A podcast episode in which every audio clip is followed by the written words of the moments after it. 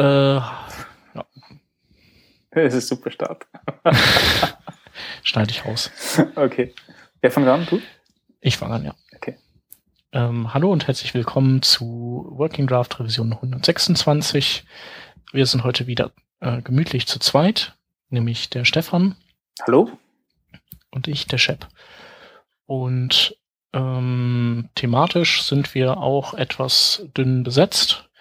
Ähm, wir haben News und wir haben Links und dazwischen werden wir einfach ein bisschen HTML5 Glücksrad spielen. Genau. Willst du mit der ersten News loslegen? Ja, die erste News, Firefox 22 ist released, hat einige neue Features, wie zum Beispiel CSS 3 Flexbox, äh, unprefixed äh, und standardmäßig enabled und einige andere nette Dinge, WebRTC verfügbar und so weiter. Genau, wenn wir bei den Browsern schon sind. Der ja. nächste? Der nächste ist, ähm, da, es gibt ja die iOS 7 Beta 2 mittlerweile und ähm, da hat sich der Maximiliano Viertman ähm, den äh, Safari angeschaut und dazu ein kurzes Blogpost und einen etwas längeren Apple Diskussionsforums-Post geschrieben, und ähm, ja, da gibt es einige Neuerungen da drin.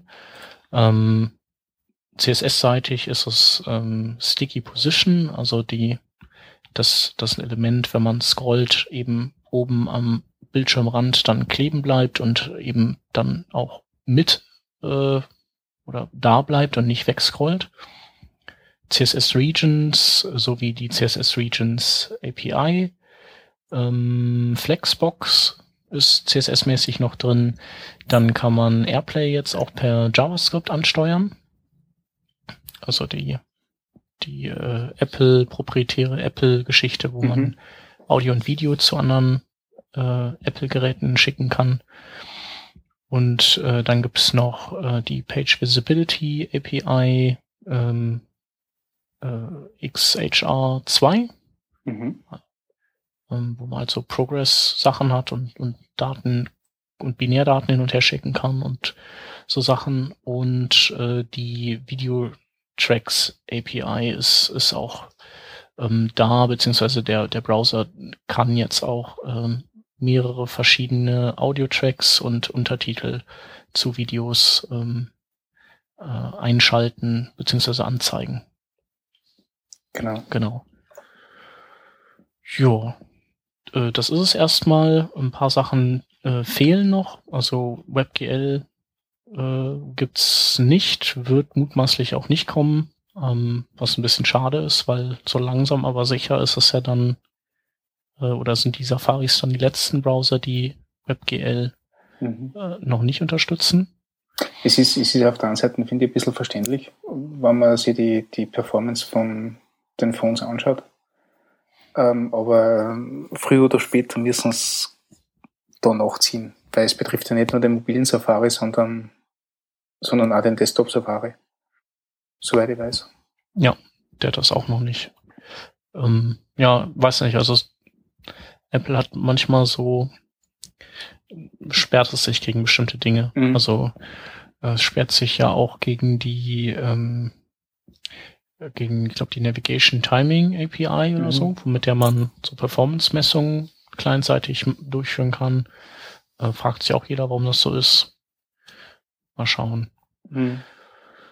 Und äh, was sich natürlich auch ändert, ist, ist das User Interface von dem Browser, so dass alle, die jetzt auf ihren Seiten so ein Banner einblenden, dass man die Seite doch zum Homescreen hinzufügen ja, genau. soll oder so, die können jetzt äh, ja, wir können jetzt mal schön äh, Betriebssystemversionen Sniffing betreiben und dann entsprechend andere Icons einbinden. Mhm. Das finde ich immer recht ja. witzig, weil ich verwende persönlich den, den Chrome äh, auf, äh, auf meinem iPhone, mhm. der ja sich ja im Grunde Safari ausgibt. Beziehungsweise ja. die, die meisten reagieren darauf und die sagen immer, dass ich quasi ins Leere tippen soll. Also der, der Pfeil, wo ähm, ah, wo ja, ja. ich das Ganze zum Homescreen hinzufügen soll, ist quasi mein Ausschaltbutton. Ja. ja, ich glaube, da werden sich auch ein paar freuen, dass, mhm. sie, dass sie mit sowas angefangen haben und jetzt oh, ja. Nummer durchziehen müssen. Oh ja. Ja. Jo. Ja, soweit erstmal äh, von der Browserfront. Ähm, genau. Äh, achso, Windows 8.1 ist ja mit dem IE11 auch, glaube ich, zum, steht zum Download bereit. Also kann man auch mit rumtesten, mhm. rumspielen. Und was wir als nächstes machen werden, wir werden auch rumspielen mit ähm, der HTML5 Spezifikation und äh, machen ein bisschen Glücksrad mangels mhm. Themen. Und äh, ich würde sagen, ich habe sie hier auf und mhm. ziehe mal so ein bisschen hin und her. Dann gucken wir mal, ob wir bei was Tauglichem landen. Okay, und, und die sagt dann Stopp quasi. Genau. Alles klar. Ich mach mal. Geht schon? Ja. Okay. Stopp. Okay.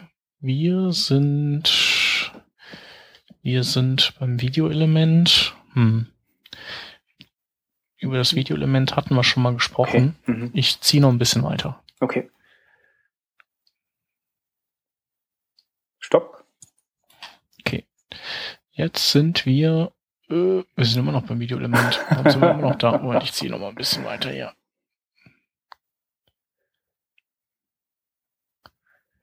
Jetzt kommt wahrscheinlich das noch ein Videoelement. Schon wieder, ich bin auf der Videoelement-Spezifikation äh, gelandet. Bist du nur am Ziehen? Ich beziehe, ja. Okay. Stopp. Okay. Ich bin, mal gucken. Ich bin in, ja, jetzt bin ich in der Canvas drin. Die haben auch, schon, auch schon mal drüber mhm. gesprochen. Uh, dann ziehe ich nochmal kurz weiter. Okay. Was bin, wo bin ich hier? Ich habe jetzt hier Image-Button. So. Image-Button? Ja. Wow. Das muss man schön drüber skypen. Mache ich. Äh, warte mal. Äh, da muss ich mal die ID raussuchen.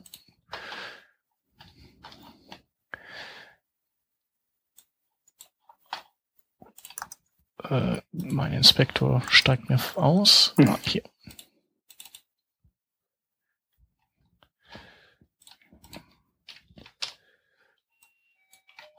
Wir sind hier gelandet. Guck mal kurz rein. Mhm. Ich drücke mal ganz kurz auf den Türöffnen-Knopf. Sekunde. Okay. Also beim Chip läutet's. Und die suche in der Zwischenzeit die Image Specification, Image Button Specification. Äh, hast du? Nö. Nee. Tja, dann. Ähm, was fällt dir denn zu Image Button ein? Generell? Ähm, das ist ähm, die Input-Elemente mit Type Image. Mhm. Mir fällt dazu ein, dass ich das noch nie verwendet habe. Ja. Das ist das, ja. das ist das allererste. Ähm, ähm, ist im Grund, äh, glaube ich, also bitte, bitte ähm, korrigiere mich, wenn ich, wenn ich falsch liege, aber im Grund ist es rein von der Wiedergabe einfach nur das Bild, mhm. nur halt mit dieser semantischen äh, äh, Zusatzinformation, dass man es klicken kann. Genau. Ähm, Was eigentlich stimmt. ziemlich schlau ist. Ja. Weißt du, weißt du, wie das, äh, warum es das gibt? Warum das äh, überhaupt mal erfunden wurde? Ähm, das muss ziemlich lang zurückliegen. Ich kann mich erinnern, dass ich das früher gesehen habe. Ja. Aber ähm, also ich persönlich würde, würde, ähm, würde das aus Accessibility-Gründen sehen. Mhm. Ähm, ob das jetzt der Grund ist, warum es warum es das gibt, ja. würde, würde ich nicht sagen können.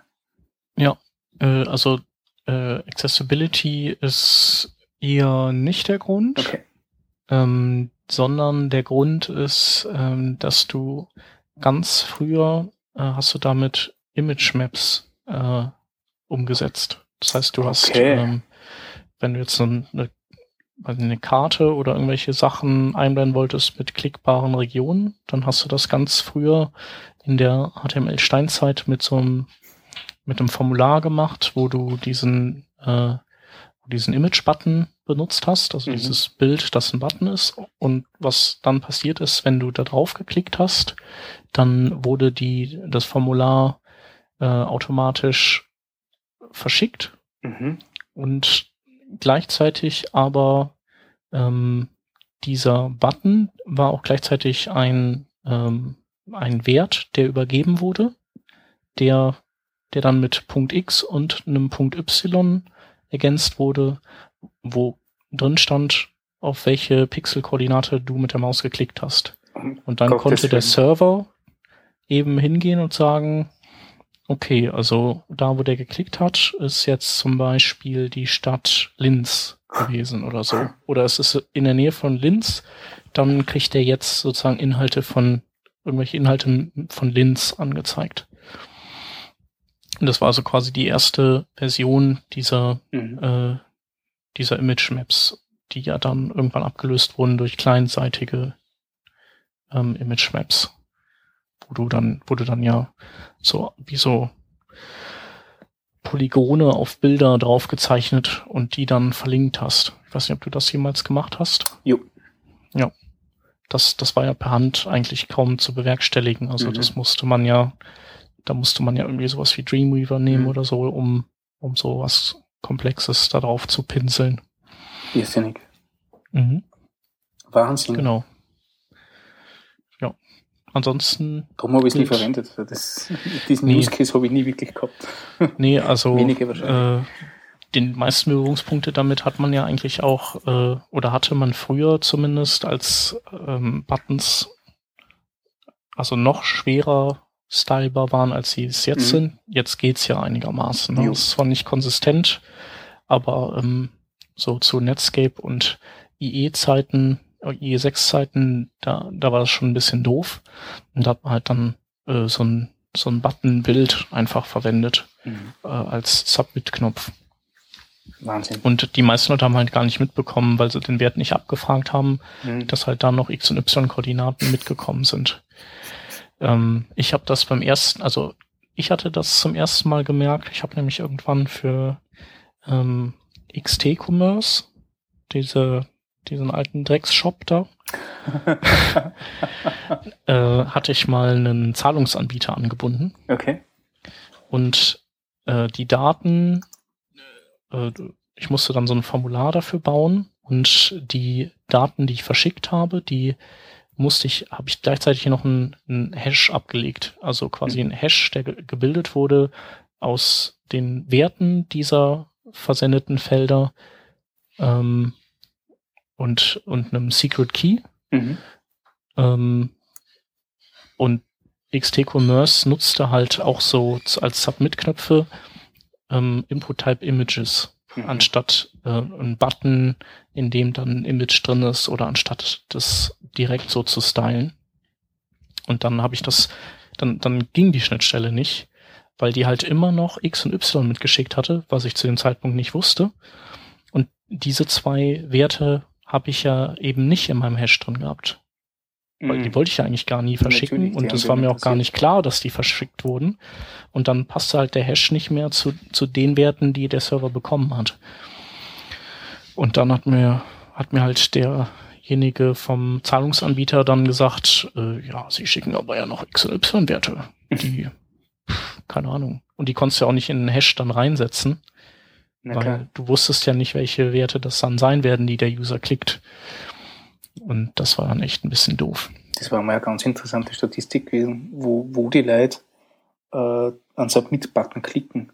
Mhm. Auf, auf welcher Stelle, weil ich bin schon immer so einer, der die Mitte ansteuert. Nicht? Ja. ja witzig. Ich auch. Aber wahrscheinlich klicken die Leute immer dahin, wo der Text ist. Ja. Wenn der jetzt rechts ist, ist, würden die da bestimmt auch hinklicken. Mhm. Genau. Das ist witzig. Nein, ich habe das echt nie verwenden müssen. Ja, ja, ich, ich, ich weiß auch gar nicht, was man damit heutzutage noch machen würde. Also vielleicht lege ich mir das hier mal auf die Lese-To-Do-Liste mhm. und, und lese mal, ob hier noch irgendwelche neuen Ideen. Das, das, das Irrsinnige ist ja, ähm, wir, wir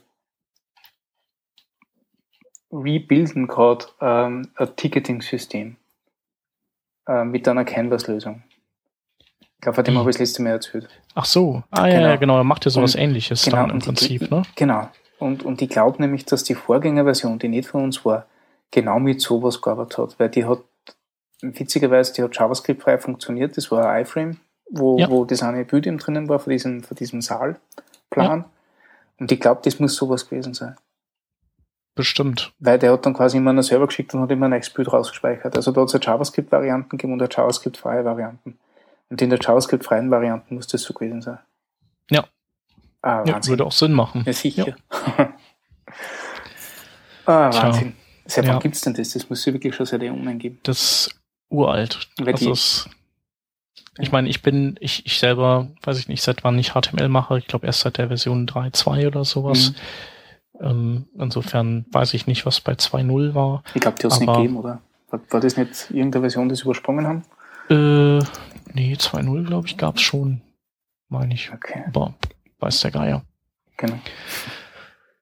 Alles klar. Soll ich noch ein bisschen weiterziehen? Jo, gerne. Dum, dum. Bin dabei. Stopp. Okay, jetzt sind wir irgendwo immer noch bei den Formularen, aber äh, da geht's um Form, Formulare absenden. Mhm. Ähm, ah ja, Genau, da geht es darum, dass man, ähm, dass man die, das, was alles so passieren soll beim Absenden, mhm. kann man ja neuerdings nicht nur an die, das Formular hängen. Also ich sage neuerdings, weil ich glaube, dass es mhm. erst seit HTML5 so geht, mhm. äh, sondern man kann auch mehrere Submit-Knöpfe in sein Formular einsetzen und diese Attribute mit denen verknüpfen. Okay. Also allerdings dann nicht als Action und Enctype und Method, sondern dann jeweils als Form Action, Form Enctype, Form Method. Mhm, mhm also mhm. man kann dann sozusagen verschiedene äh, Submit-Ziele für jeden einzelnen okay. Button definieren. Also, also quasi äh, als Attribut für diese Submit-Buttons. Genau. Okay. Ja, das klingt ja sehr praktisch. Ja. Falls es den Fall wirklich gibt. Finde ich ja gar nicht so, so blöd, weil was mir immer auffällt, wenn ich, wenn ich Code-Reviews mache und solche Sachen, es gibt immer, also wenn, wenn gerade wenn Formulare designt werden, passiert das immer voll schnell, dass Leute vergessen, dass sie ein Form-Tag äh, äh, nehmen und das, äh, äh also und, und der ein Formular drinnen rappen äh, oder die Action festlegen oder das Ziel festlegen und so, also die Methode festlegen und solche Sachen. Mhm. Ähm, von dem her finde ich das gar nicht so blöd, dass man das nur mal definieren kann, wenn es nötig ist. Ja. Ohne dass man sich vielleicht irgendwelche Styles oder so zerschießt. Ja. Beziehungsweise eigentlich denjenigen, die das machen, an auf die Finger. ja, Patsch. Ja. Nichtsdestotrotz ähm, sehr cool was ich hier auch lese, wo ich aber keine Ahnung von habe, ist, ähm, man kann bei Message nicht nur Get und Post machen, sondern man kann auch Dialog eingeben. Okay, das ist das oder, Neue. Mhm. Ich weiß nicht, wahrscheinlich ist das neu, ne? Mhm. Also oder es gab es auch schon immer und ich habe es nie nie wahrgenommen und und genutzt. Ähm, mit damit soll man eine Dialogbox schließen können, in der sich dieses Formular selbst befindet. Mhm. Warum das auch immer so ist. Aha. Also. Das klingt jetzt wild. Ähm, wäre auch was, was man auch nochmal nachlesen. Ja. Also was mich jetzt persönlich mal interessieren würde, was ich vielleicht mal nachlesen wollte. Also ob das jetzt mit diesem neuen Dialog-Element zu tun hat. Mhm. Oder ob das, ob das was anderes meint. Also mhm. ich wüsste zum Beispiel auch nicht, was das für einen Sinn machen könnte, ähm, ein Formular einfach nur dieses, diesen Dialog schließen zu lassen. Mhm. Irgendwas das muss ja mit den Werten noch passieren. Nicht? Ja, also theoretisch ja, oder, oder ist es so, dass man den Close-Button für den Dialog dann ähm, als Submit-Knopf in einem Formular umsetzt. Das wäre aber irgendwie auch reichlich ähm, kompliziert. Mhm. Okay. Ja. Pass auf, dann packe ich das, den Link auch mal bei uns rein. Mit Trello? Jo. Genau, dass wir das auf jeden Fall haben. Form Submission. Oh Gott. Und ähm, ziehe ich nochmal eine Runde weiter, oder? Jo, und ich lasse mir jetzt ein bisschen Zeit mit Stopser. Ja. Das ja, die sind schon lang, diese Sektion. Ja, also ich habe schon gut weitergezogen eigentlich. da rauscht echt gut was weg.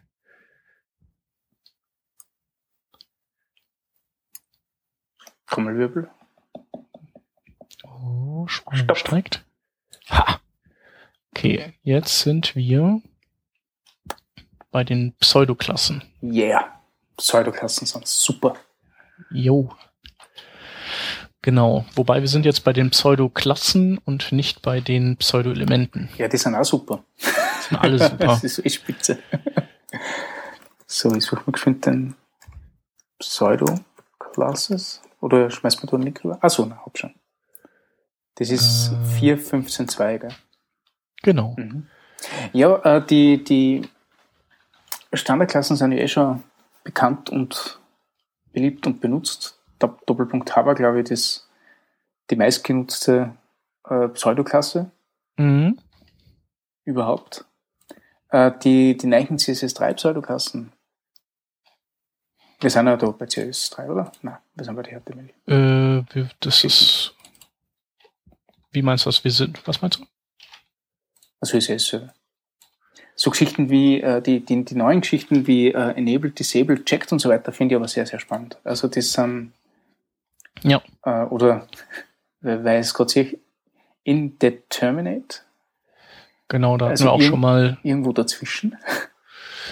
Genau, da hatten wir auch schon mal drüber gesprochen. Und zwar, äh, da war halt die Frage, wofür oder wann brauchst du sowas? Mhm. Also einen Zustand, der nicht nicht checkt ist oder auch nicht checkt ist, mhm. sondern irgendwas dazwischen.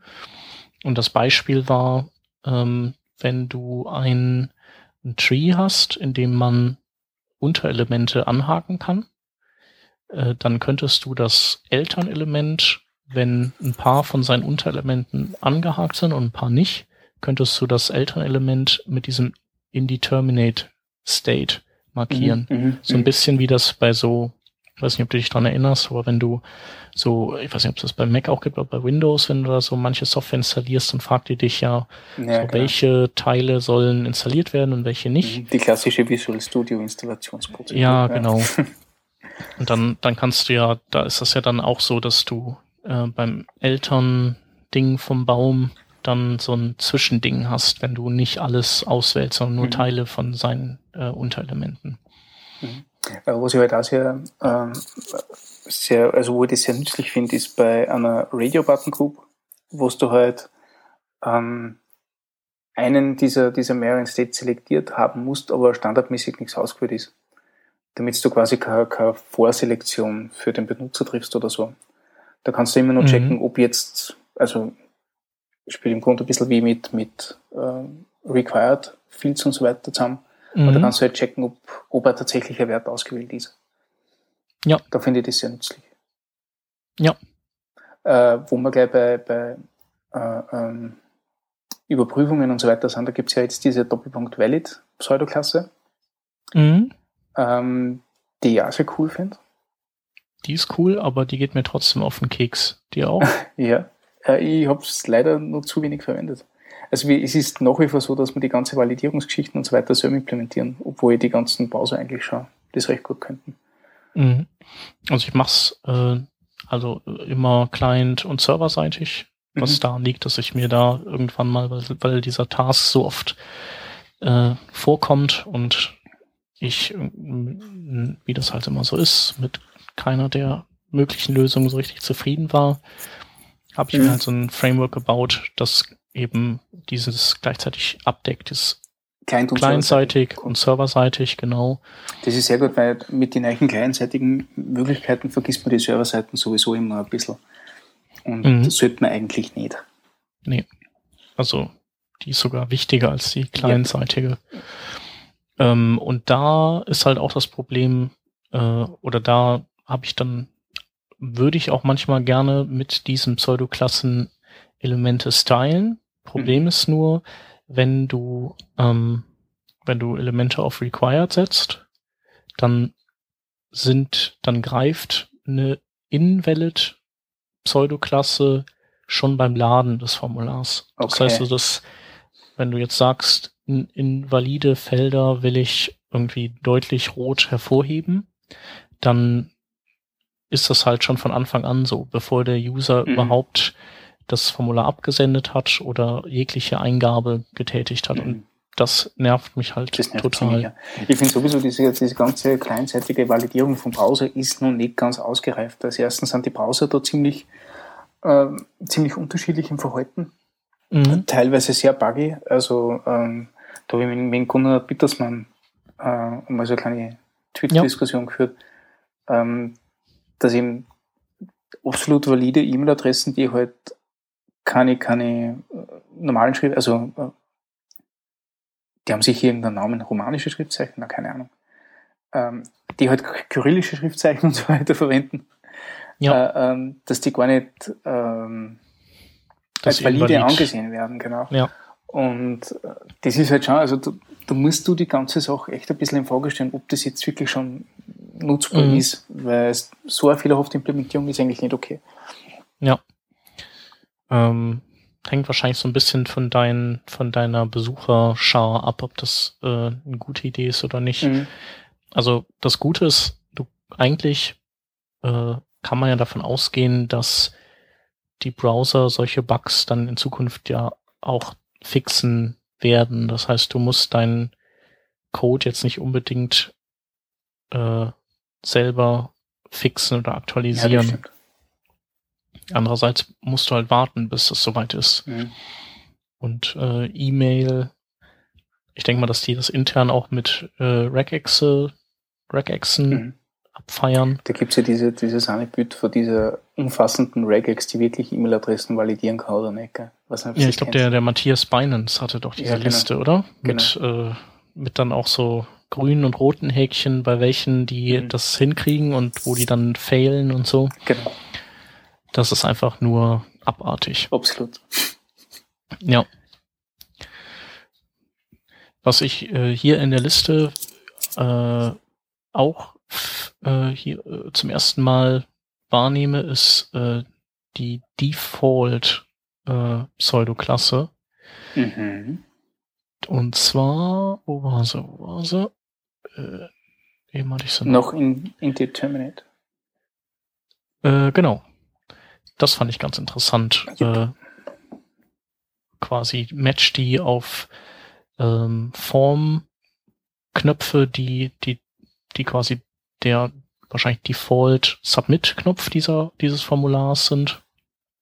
Also könnte man zum Beispiel den, den Hauptknopf dann über diese äh, Pseudoklasse mhm. anders einfärben äh, und muss dann nicht noch eine Klasse dranhängen oder ja, muss auch nicht auf ähm, äh, so ein Type Submit oder so unbedingt gehen.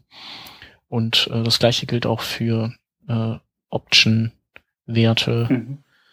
ähm, von einem Select und sowas. Übrigens, äh, wusstest du, dass du auch ein Required auf Selects und auf ähm, ähm, Options äh, auf Radio setzen kannst? Ähm, ja, das, das habe ich gewusst. Ähm, glaube ich aber auch noch nie produktiv verwendet. Mhm. Doch, ich, also ich setze das auf jeden Fall auch in dem Framework ein und ähm, du kannst dann hingehen und zum Beispiel den bei einem Select kannst du den ersten Wert leer lassen und äh, dann zum Beispiel sowas reinschreiben wie bitte auswählen oder bitte wählen. Mhm. Und wenn der User dann eben ähm, da nichts ausgewählt hat und das Ding mit required markiert ist, dann meckert der Browser auch, mhm. dass man nichts ausgewählt hat. Mhm. Ja, ist cool. Weil ich habe mich halt gefragt, was macht das für einen Sinn eigentlich, wenn du so ein Select mit Required ausstaffierst, weil es ist ja quasi immer irgendwas. Mhm. Genau, aber wenn du das so machst, dann, dann greift das. Mhm. Tja. Das ist, glaube ich, weiß nicht, ob du die, die Select 2 äh, ähm, Select Box Styling Komponente kennst. Das ist so ein Plugin, mit dem du deine Selectboxen stylen kannst. Unsere Designer stehen recht hat. Ähm, das ist in, so, was ist das? Ein, Java, so ein, genau, so ein JavaScript-Ding? So JavaScript-Geschichte, dass du halt der ganze Selectbox austauscht gegen eine, eine relativ zugängliche ähm, Dropdown-Komponenten. Und die machen das genauso. Also wenn du einen Platzhalter brauchst und, und das required haben willst, musst du das Markup genauso aufbauen. Okay, mhm. aber das ist doch ganz cool. Dann ja. halten die sich da ja auch irgendwie. Ja, ziemlich. Also die, die sind da recht clever, eigentlich, was das angeht. Mhm. Weil normalerweise bin ich eh nicht so für dieses, dieses Skinning oder, oder mhm. Austauschen von, ja. von Formularelementen. Mhm. Und meistens kriegen wir das eh mit irgendwelchen CSS-Tricks und so weiter hin. Also gerade bei Checkboxen und Radio-Buttons gibt es ja mittlerweile recht coole Sachen. Ja. Inputfelder kann man eh recht kurz teilen. Mhm. Aber für Dropdowns und Selectboxen ja, hilft es halt echt nichts nicht. Und dann nehmen wir eigentlich das und ähm, wie heißt das? Und Select 2. Das Select 2. Ah, glaub, Select ich auch schon, oder? ja, hab schon mal gehört. Äh, ja, ich überlege halt immer, ob ich, ich finde halt daran immer so ein bisschen doof, dass das eventuell dann ähm, so eine Insel-Styling-Geschichte ist, die ja. dann so anders aussieht als der, der Rest. Mhm. Und überlege dann immer, ob ich nicht lieber dann sowas nutzen wollen würde wie Kendo UI oder sowas. Mhm. Also kostet es zwar Geld, obwohl es gibt, glaube ich, auch eine, eine kostenfreie Variante davon. Glaube ja, ja. Ähm, aber da hast du dann halt ähm, direkt für alle möglichen Eingabeelemente ähm, so ein so einheitliches Styling dann. Dann musst du dann nicht selber deine anderen Sachen daran annähern. Ja. Jo. Jo. Okay, dann äh, soll man einen Sack zumachen? Das ist die Frage, wollen, wollen wir noch eins? Es kommt darauf an, wie lange wir dann brauchen. Können wir noch. Sollen wir einen letzten machen? Einen, letzten machen wir noch. Einen letzten. Weil ich glaube, links sind es eher nicht so, so viel. Also ja. Gibt ja keinen Zwang, dass wir eine Stunde hier vor uns hin quatschen müssen. Genau. Also, alles klar. Ziel. Stopp. Mhm. Wir sind beim Thema Origin. Mhm. Origin are the fundamental currency of the web's security models. Oh, wow. Model. Uh, two actors in the web platform that share an origin are assumed to trust each other and to have the same authority. Genau da fiel mir ein, oder fällt mir zu ein, dass der Rodney letztens nochmal twitterte, ähm, dass es ja diese Document Domain äh, Eigenschaft gibt. Mhm, genau. Die man sowohl lesen als auch schreiben kann. Genau. Und jetzt Mal, wenn man die überschreibt, dann beginnen irgendwelche grausamen Dinge zu passieren. ja. Ähm, ja, eigentlich dachte, also äh, eigentlich ist es ja gedacht, ähm, wenn du jetzt zum Beispiel sagen wir mal, du bindest Ressourcen von zwei verschiedenen Subdomains ein. Genau. Und du möchtest, dass die miteinander aufeinander zugreifen dürfen. Also zum Beispiel ein iframe von der einen Domain, Subdomain äh, vom, von der Hauptdomain aus zugegriffen werden darf. Dann kannst du äh, bei beiden Document Domain auf den, also quasi auf den auf die eigentliche Domain setzen, nicht auf die, nicht mit Subdomain noch davor. Also mhm. zum Beispiel nicht www.workingdraft.de, also auch wenn das iframe www.workingdraft.de iframe wäre, könnte das dann sagen, Document Domain ist workingdraft.de. Genau. Und wenn genau. das beide machen, dann haben die auf einmal beide den gleichen Origin und dann können die auch miteinander quatschen. Geht aber eben nur, indem man eben die Hauptdomain setzt. Man kann nicht, äh, man kann jetzt nicht die Domain von irgendeinem anderen Podcast setzen und auf einmal mit dessen Inhalten dann quatschen oder so. Genau. Genau, ansonsten gibt's ja noch dieses, äh, gibt's ja noch das Thema CORS, Cross-Origin Resource ähm, Security. Mhm.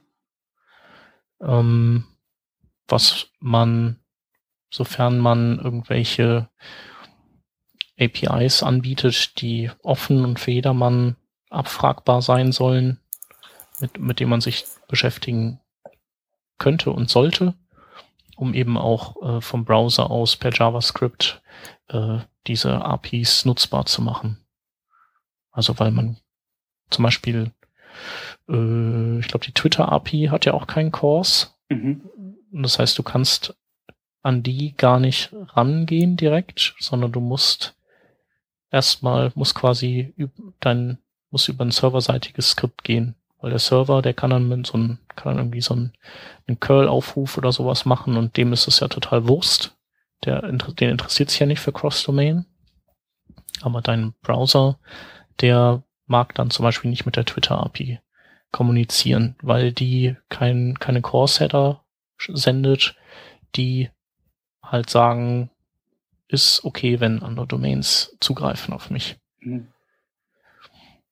Und gibt's eigentlich nicht, gibt's eigentlich ganz wenige. Ich glaube, YouTube, die YouTube API nutzt oder hat Cores äh, aktiv und ist halt einfach schade, weil sich ja immer mehr in den Client verlagert vom Server aus und, und du halt einfach auf ganz viele APIs nicht zugreifen kannst, weil die bisher noch nicht auf den Trichter gekommen sind oder aus irgendwelchen Gründen keine Lust haben, Course-Header zu setzen.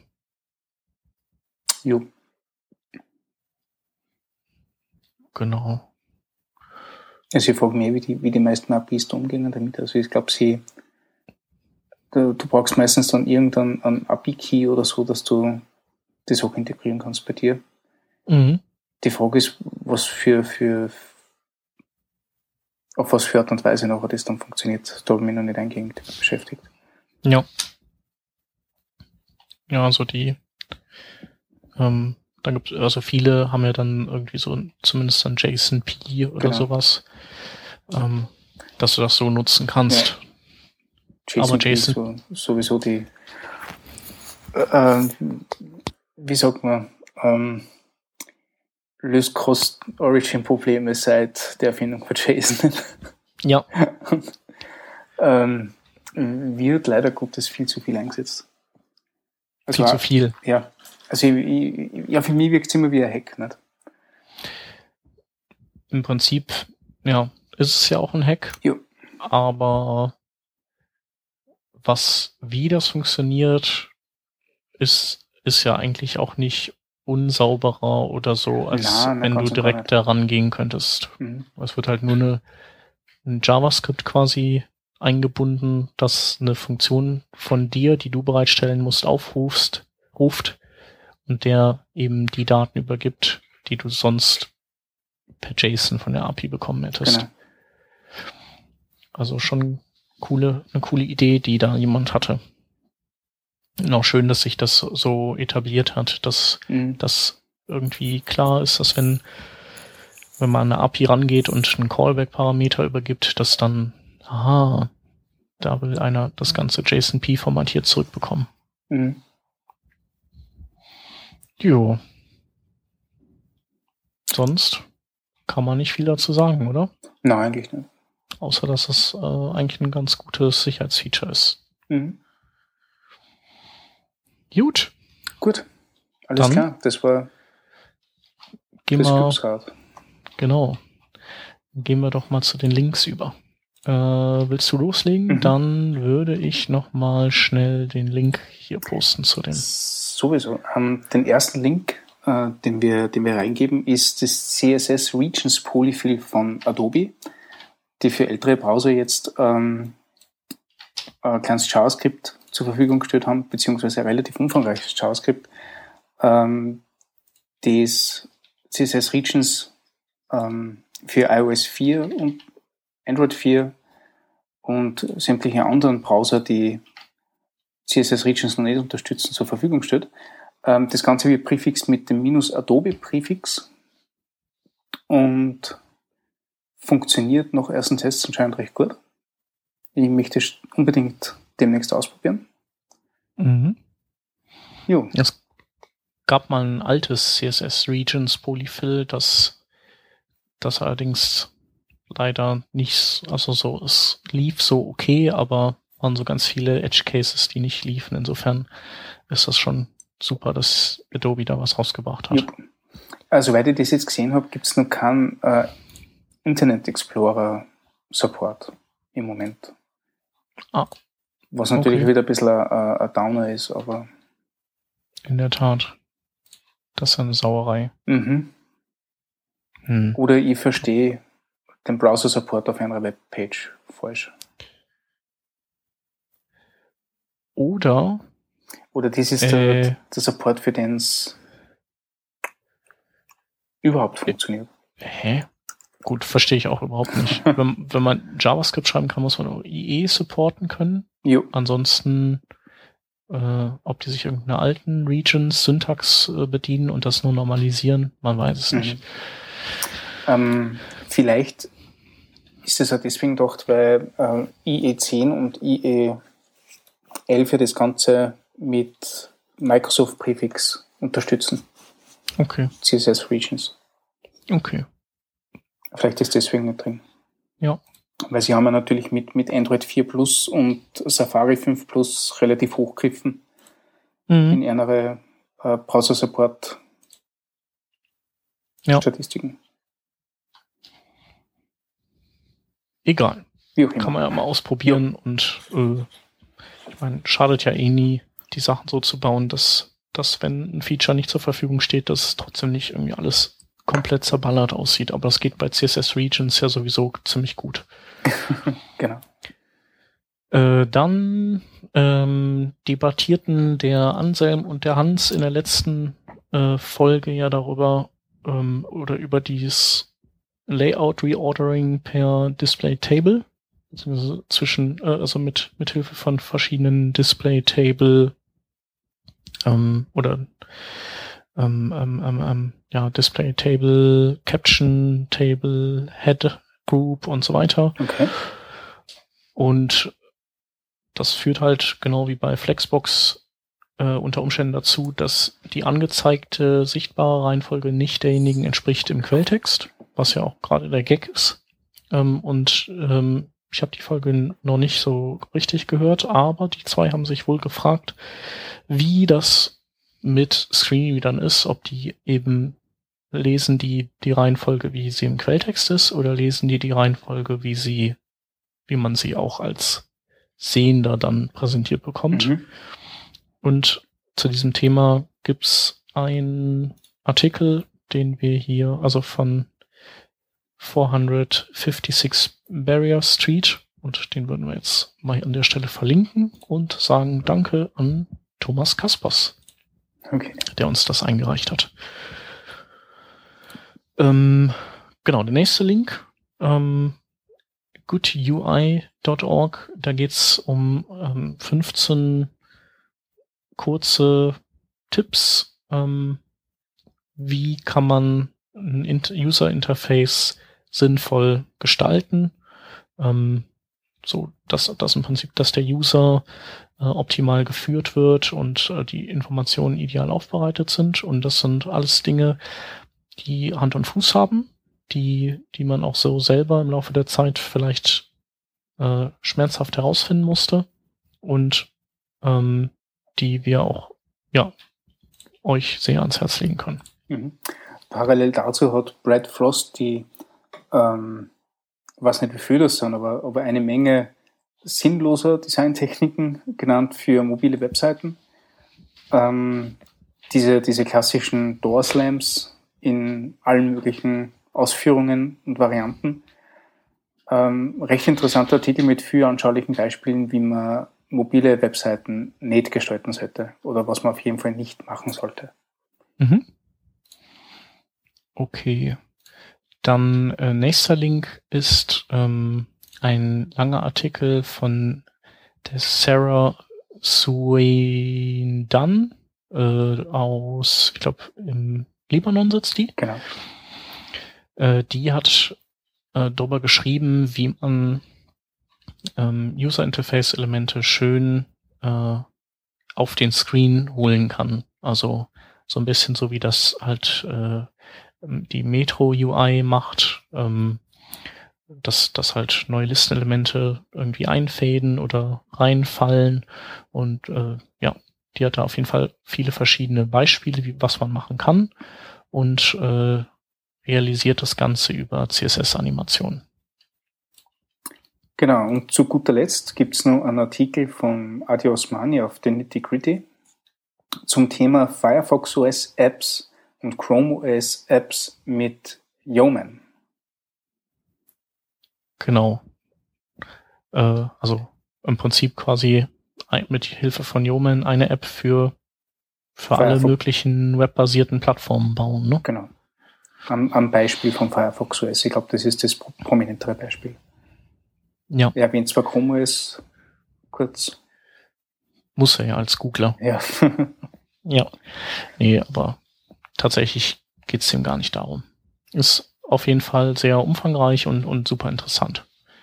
Genau. Und ist ja auch The Nitty Gritty die Seite von Khalil und Hans. Genau.